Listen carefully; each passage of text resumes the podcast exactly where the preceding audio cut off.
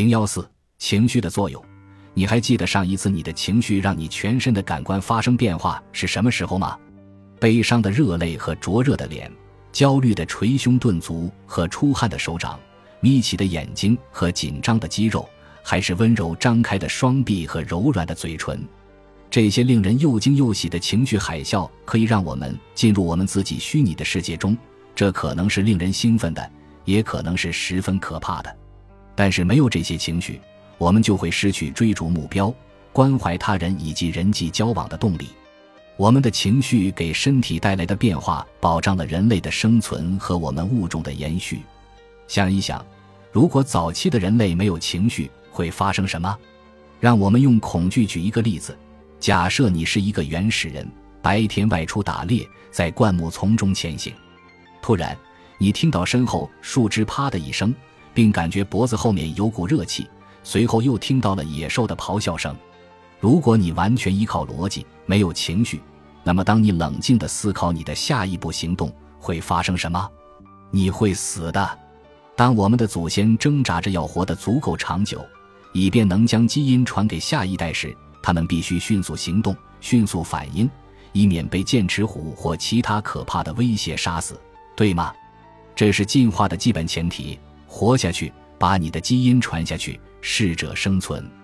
我们最基本的内在动力来源于我们的情绪。在许多方面，现代社会及其所有的便利，使我们无意中忘记了我们最本质的需求。我们的每一种疼痛都有对应的治疗处方，无休无止的娱乐也能够将我们的注意力从现实的折磨中转移开来。每一个问题都有对应的程序为我们解决，从而把我们的需求降到了最低，也降低了我们进行自我审查、倾听我们情绪中有意义信息的能力。基于一种动物的求生本能，人类作为一个有意识的存在，情绪体现着我们最深切的渴望。总体来说，情绪有三种基本的交流功能。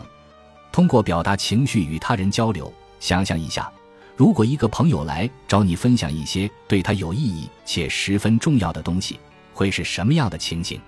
也许在你的脑海中，对方会皱着眉头靠向你，眼睛因泪水而湿润。讲话的语调或节奏也会与平常有所不同，所有的这些行为暗示都会让你更加关注，即使对方什么也没说，这些暗示也能帮助你了解对方的需求。相反，如果是你寻求朋友的支持，而对方却没有任何反馈呢？如果对方和你的语气、表情差不多，你可能会觉得对方没有理解你。我们情感交流的空间是十分有限的，在这个空间里。我们会通过同理心建立与他人之间的联系。我们的情绪表达往往发生于开口之前，且形式十分普遍，不因文化背景的不同而相异。你不需要别人来告诉你，微笑意味着幸福，眼泪意味着难过。所以，我们的表达方式跨越了语言的障碍，让我们凝聚在一起。回想一下妮娜的案例，在她阻止自己发散情绪信号时。其他人没有对她产生同理心，也没有给她提供她迫切需要的支持。当我们封锁我们的情绪时，我们会失去一个重要的用于沟通和建立联系的工具。情绪激发行为冲动，除了众所周知的反抗、逃跑或僵硬的反应，每一种情绪都会迫使我们产生一种特定的行为倾向。情绪会向我们的身体传递微妙的感觉。让我们产生冲动的体验，并采取必要的行动来满足自我需求。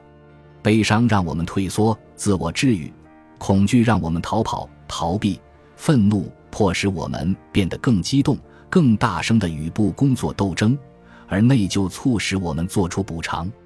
你可以在本书附赠的练习手册中看到一个十分便捷的表格，里面总结了我们可能产生的各种初级情绪。